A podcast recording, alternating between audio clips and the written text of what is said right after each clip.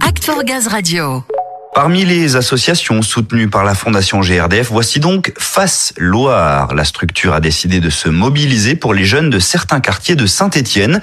Une dizaine de jeunes collégiens habitant Montrénaud et Tarentaise notamment sont accompagnés pour des stages de troisième. Huit autres ont un parrain régulier. Et oui, il s'agit avant tout d'épauler ces jeunes au quotidien dans leur vie, dans leurs études. On va voir de quelle manière avec Samuel qui a contacté le directeur de Face Loire et la marraine de l'association pour la Fondation GRDF. Oui Léa, ça y est, ils sont en ligne. Xavier Maga, directeur de Face Loire, bonjour. Bonjour.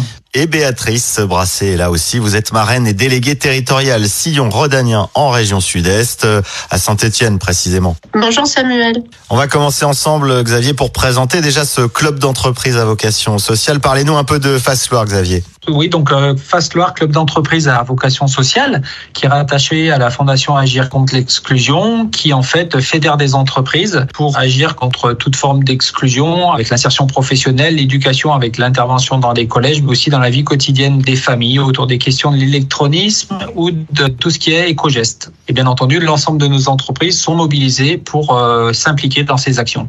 Voilà, en fait, vous faites se rencontrer les collégiens, en particulier du quartier Montrénaud, et les entreprises, et ça au moment où il va falloir commencer à s'orienter pour la suite de ses études.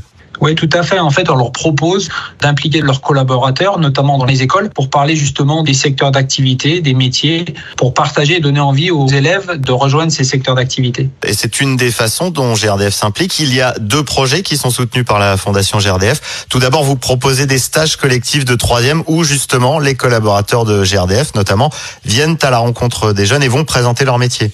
Alors le stage collectif de troisième, c'est un dispositif très particulier, à savoir que c'est le club d'entreprise FACE qui intègre l'entreprise pendant une semaine et c'est l'équipe d'animation de FACE qui organise la semaine avec les responsables de GRDF pour justement euh, impliquer les, les collaborateurs, venir à la rencontre de ces jeunes élèves, généralement un groupe de 12 collégiens de troisième. Alors ça c'est une chose. Le second projet c'est le parrainage d'excellence, un accompagnement plus personnalisé, un soutien sur du long terme je dirais. Alors aujourd'hui, les jeunes, euh, quand ils arrivent en troisième, ils ont du mal un petit peu avec leur orientation.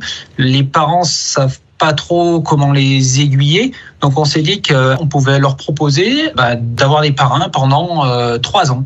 Pour créer une relation et pour faire en sorte d'accompagner et le jeune et sa famille, notre club d'entreprise recherche des parrains volontaires d'entreprise. Et puis après, notre club joue le rôle un petit peu de conciergerie, c'est-à-dire qu'on se met à la disposition du parrain et de la marraine et du jeune pour les aider à construire ensemble euh, leur parcours et se fixer des objectifs puisqu'on parle de parrain ou marraine à disposition, on en a une à disposition, c'est Béatrice. Béatrice, au-delà d'être marraine du club d'entreprise, elle est aussi marraine d'excellence. C'est ça, Béatrice, vous vous accompagnez Yasmine? Tout à fait, ouais. Depuis près de deux ans maintenant.